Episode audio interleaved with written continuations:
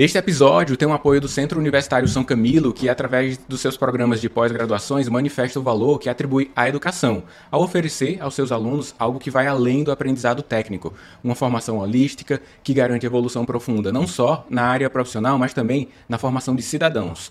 Conheça os cursos e como a capacitação ESG agrega competência para você. A capacitação em ESG vai te atribuir um enorme diferencial de mercado. Quer saber mais? Entre no link que está disponível na descrição e saiba mais sobre os cursos nos formatos de EAD, online ao vivo e presencial. Aproveite o episódio do Medcast.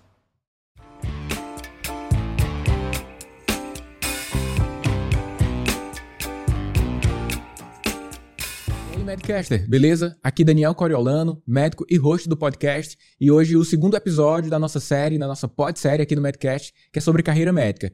Especificamente, hoje, bora falar sobre possibilidades de mercado na carreira médica. É um episódio independente, então se você não acessou ainda o primeiro episódio, tranquilo, escuta aqui esse episódio completo aqui, tá sossegado, depois você volta lá. Eu fiz de uma forma que ficasse independente mesmo. Se todos já estão publicados, episódio 1, 2 e 3, vai, acessa na sequência, se não acessa esse aqui de forma tranquila, depois acessa o primeiro e assim vai. Você vai ter um melhor nível crítico sobre as suas decisões de carreira.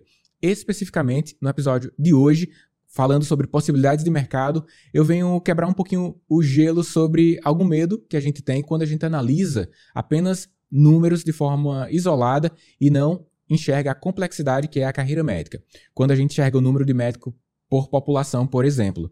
Por exemplo, a gente tem mais de 500 mil médicos no Brasil hoje. Beleza, dá um medo? Dá. Porque a gente pensa sobre mercado, sobre que ao longo do tempo os honorários vão diminuir. Isso é certo? É. Então já assumi isso como uma verdade. Existe uma lei de mercado, né? Quanto maior a oferta, os honorários, então, eles vão reduzir por isso. Então, é assim que as coisas funcionam. Esse é o jogo. Mas, embora a gente tenha um dado aí de, de junho de 2022, o mais recente que está disponível, uma divisão de 2,74 médicos por mil habitantes, a gente tem algumas oportunidades de mercado para explorar, mesmo com a elevação ao longo do tempo, com essa dessa oferta de médicos dentro do país. 2,74 médicos por mil habitantes é, pode representar uma evolução, e, é, e de fato é uma evolução de volume de médicos no nosso país, mas isso não diz de que não há espaço ainda para um bom posicionamento. Existe espaço sim para isso, segundo a minha concepção, mas a gente tem, tem alguns outros números aí para analisar. Por exemplo, temos 35.832 vagas de primeiro ano da medicina, então espera-se que nem todos finalizem a graduação, mas tem pouco mais, quase 36 mil entrantes de primeiro ano por ano, e em dado momento a gente vai ter esse volume de formados aí a cada ano, esse é o volume de médico que vai entrando no mercado. Né? Isso com 10 anos, então, a gente vai ter um volume expressivo. A gente tem 17 mil vagas de residência médica no nosso país, e esses são os dados atuais. Mas aí eu já quero deixar um, uma questão aqui para você de início, eu quero que você me responda até mesmo antes de considerar as próximas palavras aqui do episódio. Esse dado, isoladamente, 500, mais de 500 mil médicos, quase 36 mil vagas de medicina por ano, 17 mil vagas para residência e ainda com arredondar ali para quase 3 médicos por mil habitantes ao longo do tempo. Esses números devem servir para pânico, para desespero, para desistência, até para mudança de outra para outra profissão, ou você acredita que há margem para novas possibilidades? Então, me responde sobre isso aí, qual é o seu pensamento hoje, né? Alguns dados para a gente comparar como é a medicina em outros países, que é importante ter essa correlação, eu vou te apresentar aqui. Mas antes eu te convido a que você faça parte da nossa comunidade, nossa Escola Médica de Negócios. O link para que você acesse a nossa comunidade com vários temas para o seu desenvolvimento de vida, de carreira médica, estão disponíveis para você na área de descrição. São temas relacionados à gestão médica, marketing, inteligência financeira, como investir, e também tem o nosso clube de leitura para você se desenvolver para temas que não são propriamente de saúde, médico, mas que contribuem para sua evolução de espírito. Então, então entre para o nosso clube de leitura. Só o clube de leitura vale a pena entrar na nossa comunidade. O link para acessar a comunidade está aqui embaixo na descrição, é profissionalmedica.com. Só acessar aí e verificar para que você avance os conhecimentos nas áreas que a gente debate por aqui. Inclusive, as referências, todas as referências dos episódios aqui que eu usei estão disponíveis, os artigos também disponíveis na área de membros do Medcast, né? Porque os episódios do Medcast eles são publicados de forma antecipada para os membros da comunidade. Então, tá tudo aí com, organizado nas referências para quem quer aprofundar em um tópico ou outro.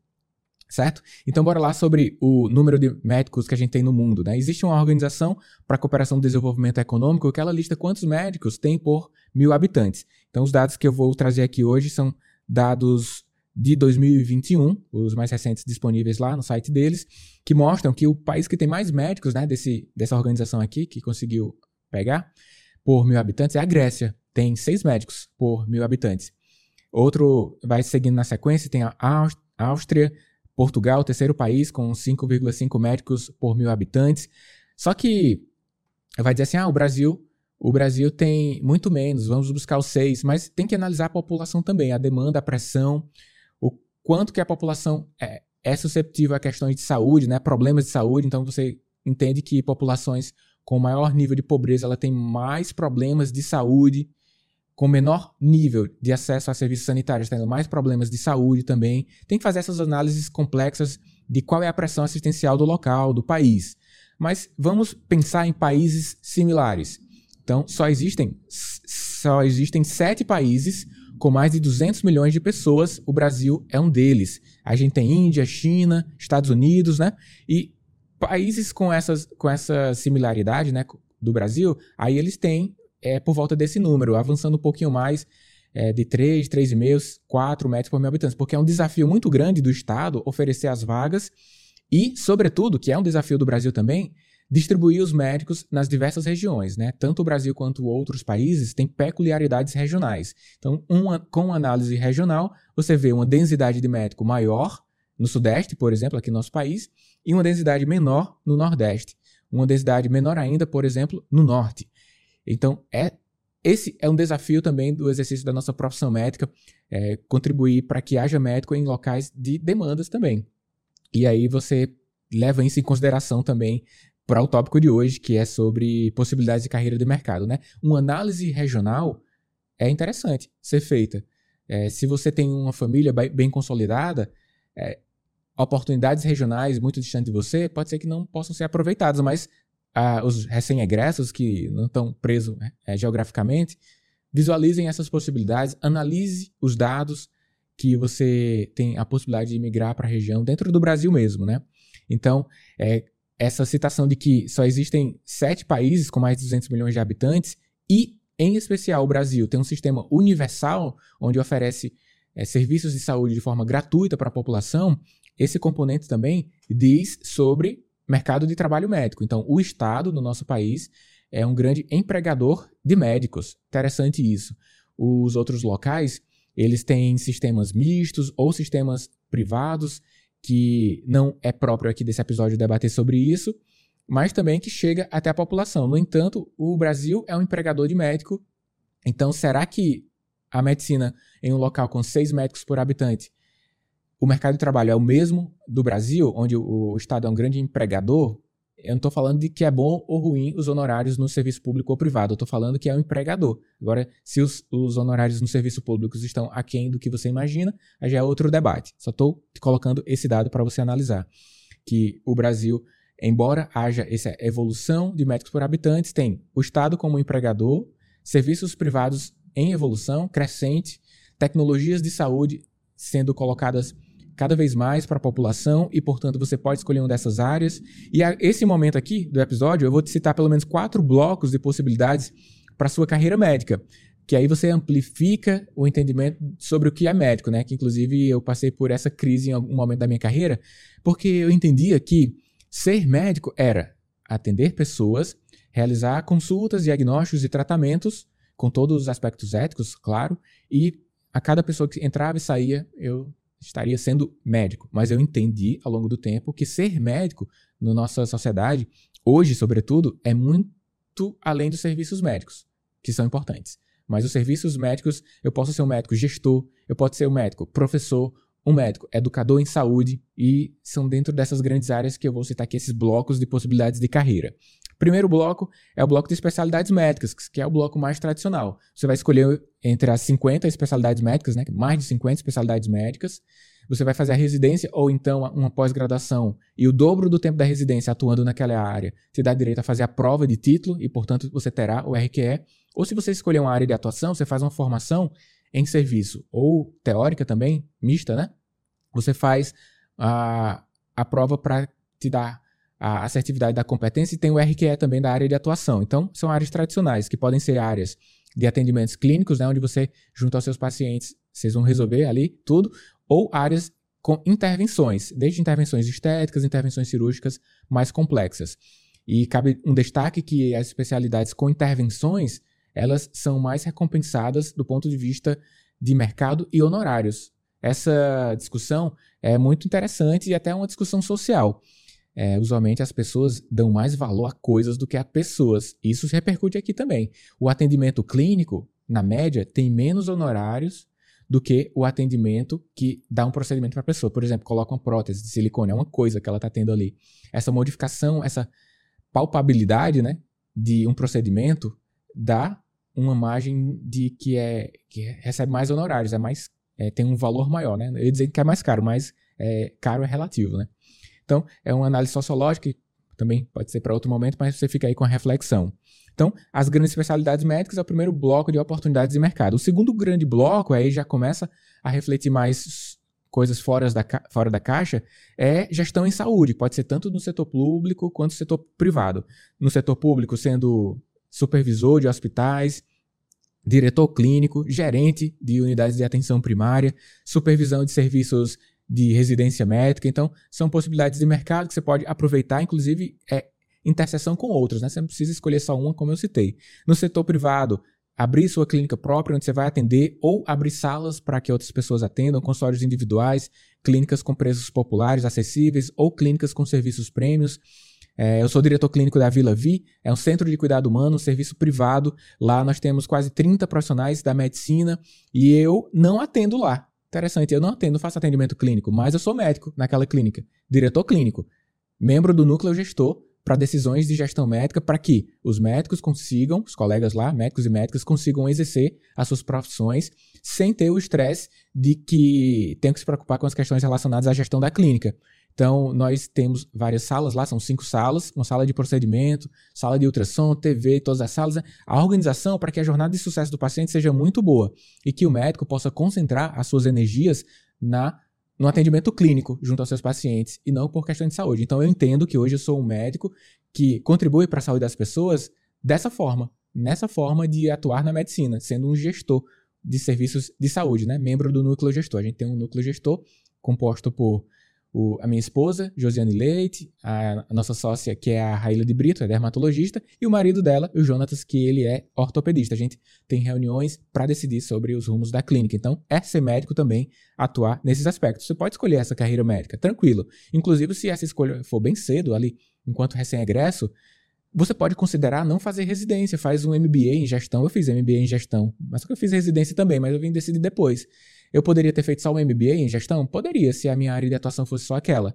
Mas no início da minha carreira, eu atuei como clínico, né? Fiz residência, fiz mestrado, aí o MBA em gestão, eu já fui adicionando esses aspectos de gestão. Porque nossa carreira não é fixa. Eu entendi isso em dado momento, estou compartilhando essa experiência para que você considere esse entendimento aí para você também.